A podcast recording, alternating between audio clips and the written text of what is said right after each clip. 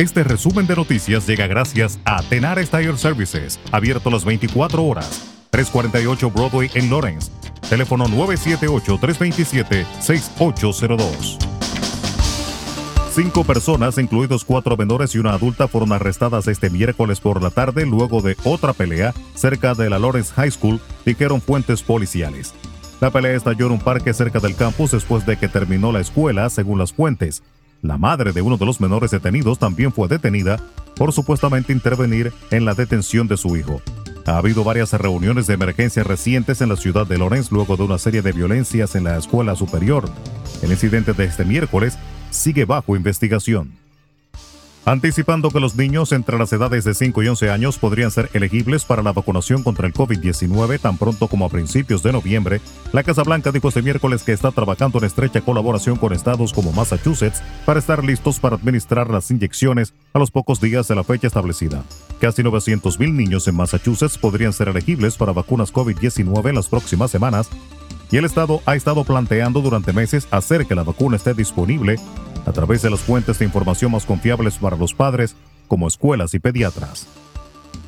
Asimismo, la Administración de Alimentos y Fármacos de Estados Unidos dio este miércoles su visto bueno a las dosis de refuerzos de las vacunas contra el COVID-19 de Moderna y Johnson Johnson, así como a la opción de mezclar sueros. La aprobación de la FDA se produjo después de que la semana pasada un comité científico del regulador estadounidense recomendara administrar dosis de refuerzo de Moderna para determinados grupos de población y de Johnson Johnson para mayores de 18 años.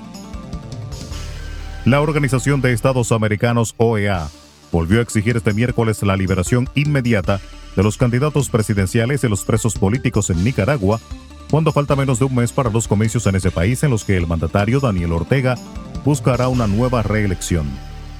En una sesión ordinaria virtual, el Consejo Permanente de la OEA aprobó con 26 votos a favor y 7 abstenciones una resolución presentada por Canadá, Antigua y Barbuda, Chile, Costa Rica, Ecuador, Estados Unidos, Paraguay y Uruguay, a la que se sumó al final la delegación del líder opositor venezolano Juan Guaidó. En República Dominicana, una ambulancia y un camión del Cuerpo de Bomberos del municipio de Consuelo en San Pedro de Macorís provocaron un accidente que dejó a siete personas heridas apenas iniciaba el simulacro nacional de terremoto. Aunque no se ha dado versión oficial del accidente, entre los lesionados se encuentran varios motociclistas y una jipeta resultó afectada por la colisión. Este miércoles, las autoridades, bajo coordinación del Centro de Operaciones de Emergencia, COE, iniciaron la simulación de un sismo de 7.7 grados con epicentro en Santiago con la finalidad de preparar a la población en general, incluyendo instituciones públicas y privadas, para responder ante un evento como este. El 60.1% de la población meta de República Dominicana ya cuenta con las dos dosis de la vacuna contra el COVID-19 y el 73.1% tiene la primera. El proceso de inoculación en el país en los últimos 12 días ha sido impulsado por una resolución del Ministerio de Salud Pública que dispone la presentación de la tarjeta de vacunación con al menos dos dosis de la vacuna contra el COVID-19 para poder entrar a establecimientos de uso público y el transporte. De acuerdo a los datos del Plan Nacional de Vacunación Vacúnate RD, del 10 al 19 de octubre, el porcentaje de vacunación para segunda dosis pasó de 58.3 a 60.1%. Resumen de noticias. La verdad en acción. Jorge Auden. Conduzca seguro confiando el cuidado de sus ruedas a Tenares Tire Services, abierto las 24 horas, los 7 días de la semana.